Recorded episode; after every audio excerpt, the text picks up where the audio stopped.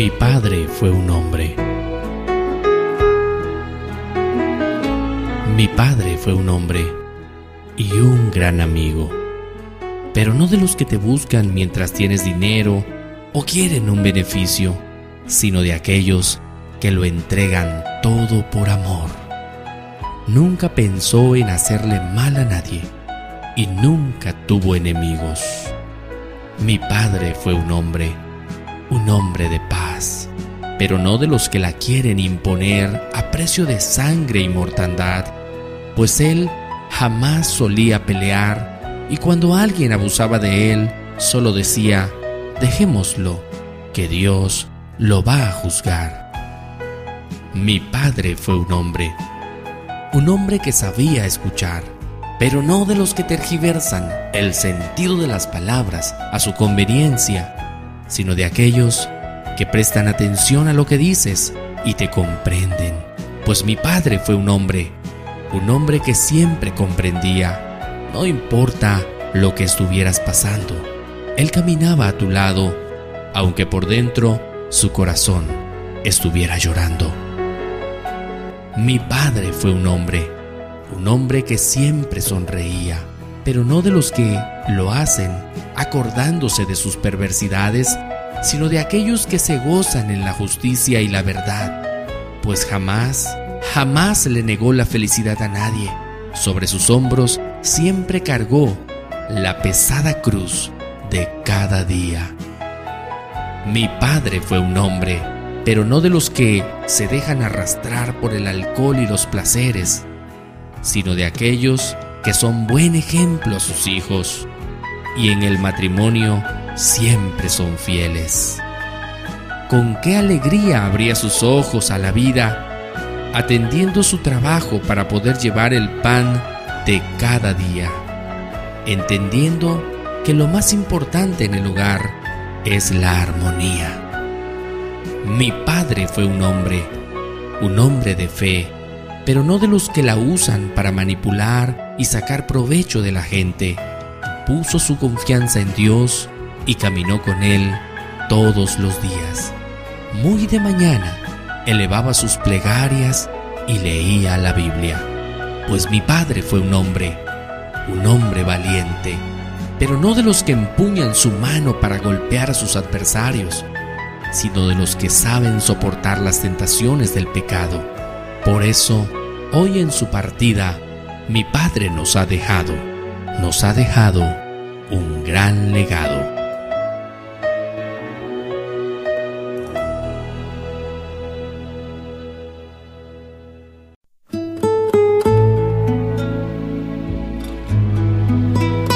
Las calificaciones de mi hijo.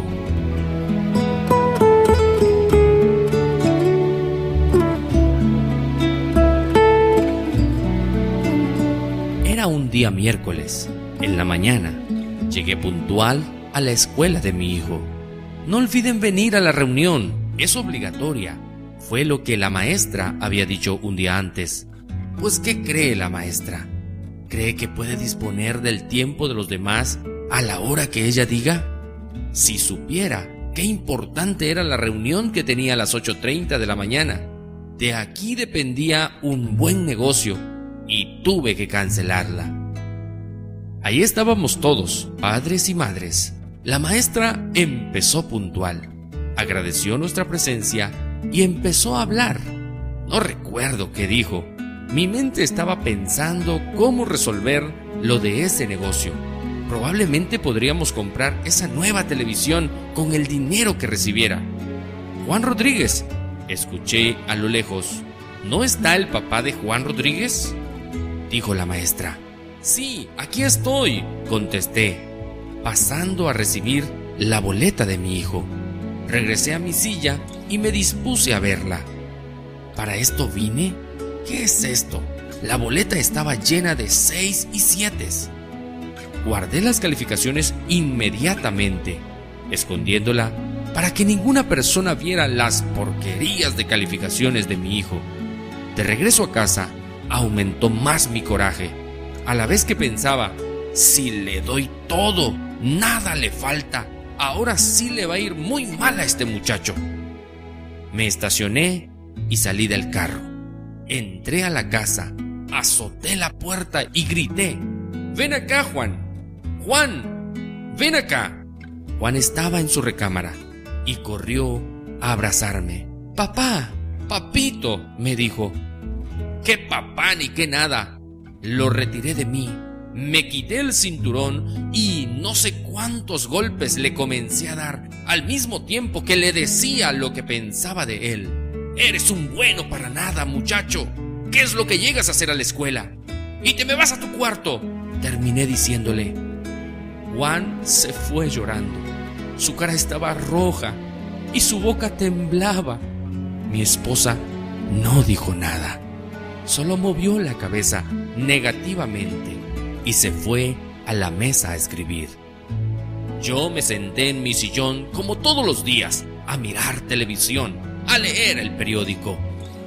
Cuando ya era tarde y me fui a acostar, ya un poco más tranquilo, mi esposa me entregó la boleta de calificaciones de Juan, que estaba dentro de mi saco, y me dijo, lee, lee despacio, y después toma tu decisión. La boleta decía así, boleta de calificaciones del padre. Habían dos columnas, una que decía, tiempo que le dedicas a tu hijo, y la siguiente que decía, calificación. Número 1 en conversar con Él a la hora de dormir, 6. En jugar con Él, 6. En ayudarlo a hacer la tarea, 6. En salir de paseo en familia, 7. En contarle un cuento antes de dormir, 6. En abrazarlo y besarlo, 6. En ver la televisión con Él, 7. Él me había puesto 6 y 7 yo me hubiera calificado con menos de cinco. No soy un buen padre. Me comencé a decir mil veces, a la vez que me invadía una tristeza inmensa por lo que había hecho. Me levanté y corrí a la recámara de mi hijo. Lo abracé y lloré. Quería regresar el tiempo, pero era imposible. Mi pequeño hijo despertó, abrió sus ojos que aún estaban hinchados por sus lágrimas. Me sonrió, me abrazó y me dijo, Te quiero, papá. Cerró sus ojos, quedándose así, profundamente dormido.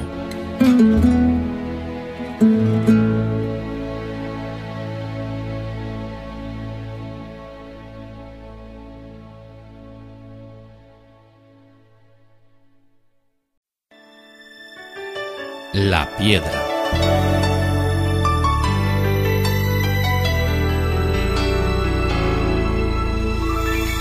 Un día, caminando, encontré una piedra que estorbaba el paso del camino.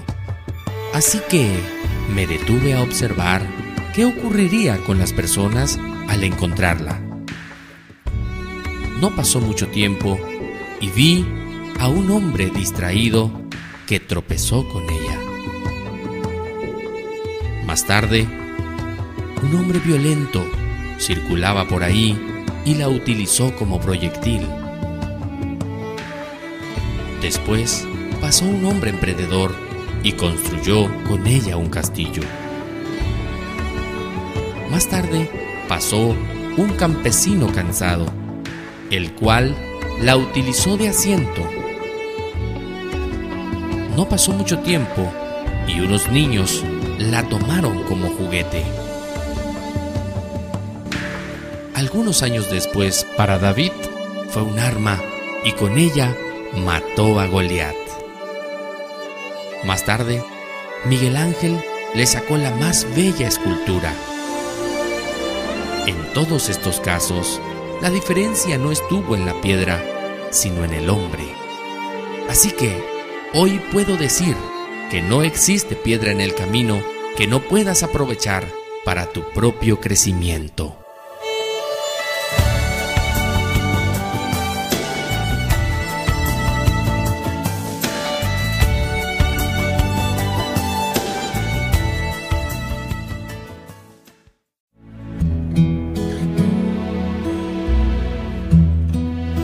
Mariposa. Un día, un hombre sentado bajo la sombra de un árbol observó cómo una mariposa intentaba abrirse paso y salir a través de un pequeño orificio en el capullo. Estuvo largo rato contemplando cómo se esforzaba hasta que, de repente, pareció detenerse y que había llegado al límite de sus fuerzas. Ya no conseguía ir más lejos, o al menos así creía él. El hombre decidió ayudar a la mariposa, agarró una tijera y agrandó el orificio del capullo. La mariposa entonces salió fácilmente, pero su cuerpo estaba débil, las alas no estaban desarrolladas y sus patitas no la podían sostener. El hombre continuó observándola porque esperaba que en cualquier momento sus alas se abrirían y se echaría a volar. Pero nada ocurrió. La mariposa nunca voló y las pocas horas que sobrevivió las pasó arrastrando lastimosamente su cuerpo débil y sus alas encogidas, hasta que la mariposa murió. El hombre se sintió conmovido por la mariposa y molesto le reclamó a Dios, ¿dónde estabas que no pudiste ayudar a esta pobre mariposa? Ella solo quería vivir y poder volar como todas las demás. ¿Por qué no la ayudaste? Tú, que te dices el dador de la vida, ¿por qué permitiste que muriera? Lo que el hombre no comprendía es que el esfuerzo necesario para abrirse camino a través del capullo era la manera que Dios había dispuesto para que los jugos vitales se fueran distribuyendo y extendiendo por las partes del cuerpo que requerían fortaleza. Al pasar el agujero sin ese esfuerzo, las alas no recibieron la sustancia necesaria para volar. Algunas veces, justamente es el esfuerzo lo que necesitamos en nuestra vida. Si Dios nos permitiese vivir sin obstáculos, quedaríamos inválidos. Nunca llegaríamos a nuestra plenitud. Por eso, cuando pedimos fuerzas a Dios, Él nos da dificultades para hacernos fuertes. Si pedimos sabiduría, Dios nos da problemas para resolver. Si pedimos prosperidad, Dios nos da inteligencia y fuerza para trabajar. Si pedimos coraje, Dios nos da obstáculos para superar. Si pedimos amor, Dios nos da personas con problemas a quienes ayudar. Si pedimos favores, Dios nos concede oportunidades. Parece que no recibiéramos nada de lo que pedimos, pero recibimos todo lo que necesitamos. Vivamos la vida sin miedo enfrentemos los obstáculos e intentemos superarlos. La ayuda de Dios nunca nos faltará, pues Él prometió estar con nosotros todos los días hasta el fin del mundo.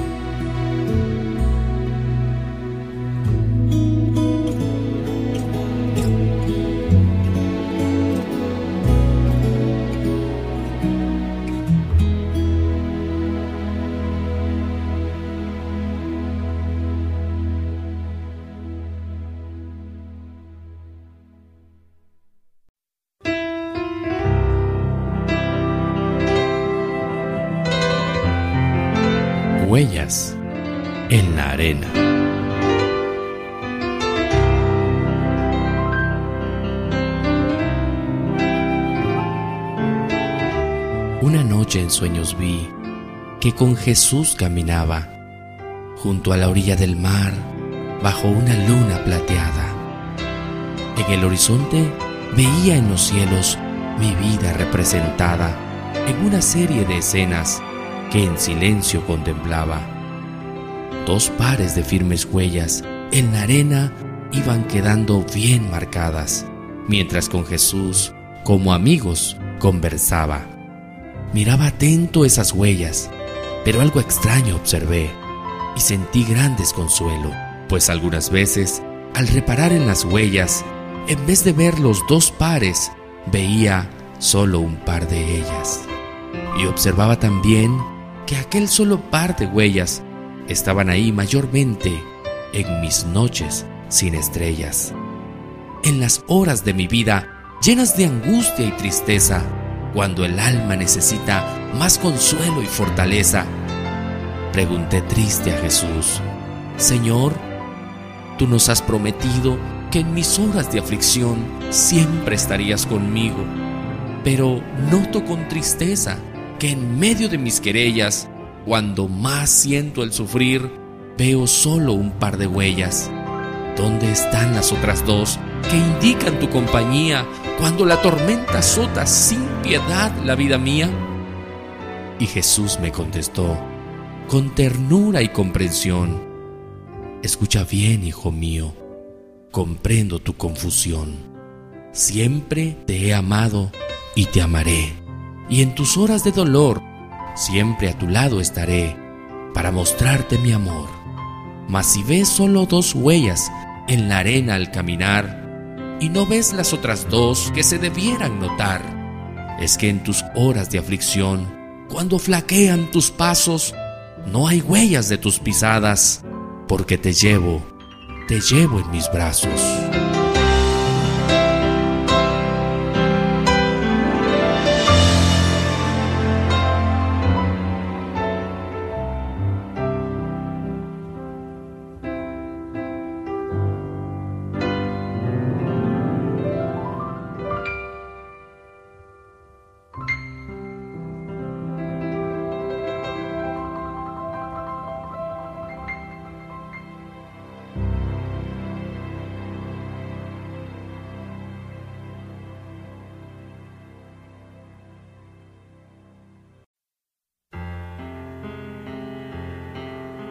El día que murió mi padre.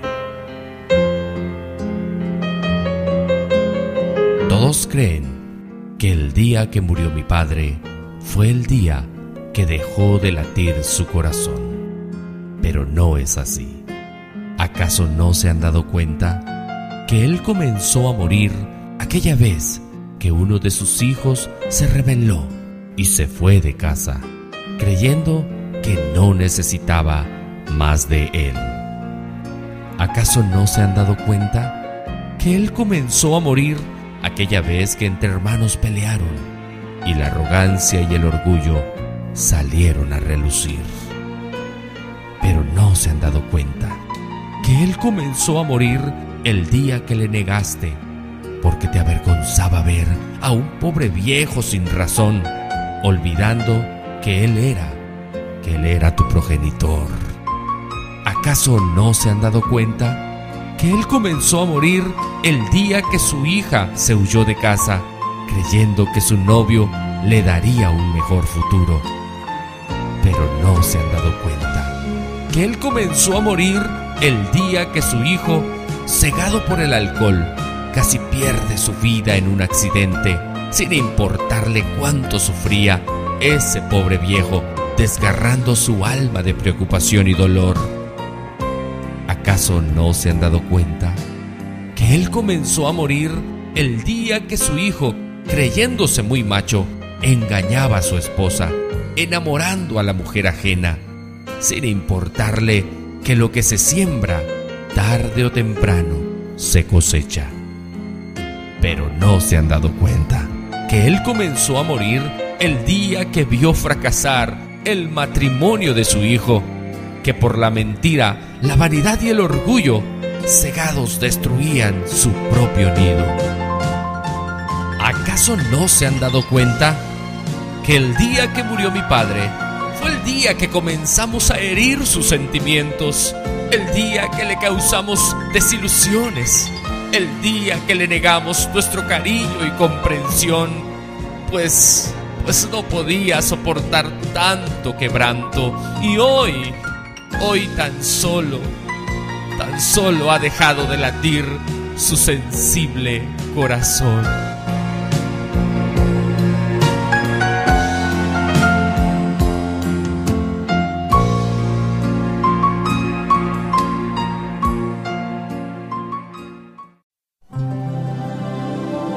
El arte de la felicidad.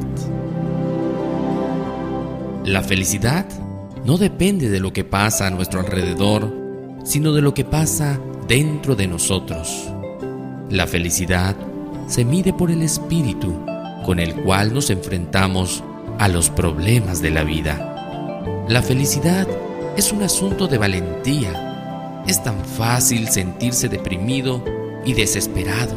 La felicidad es un estado de la mente. No somos felices en tanto no decidamos serlo.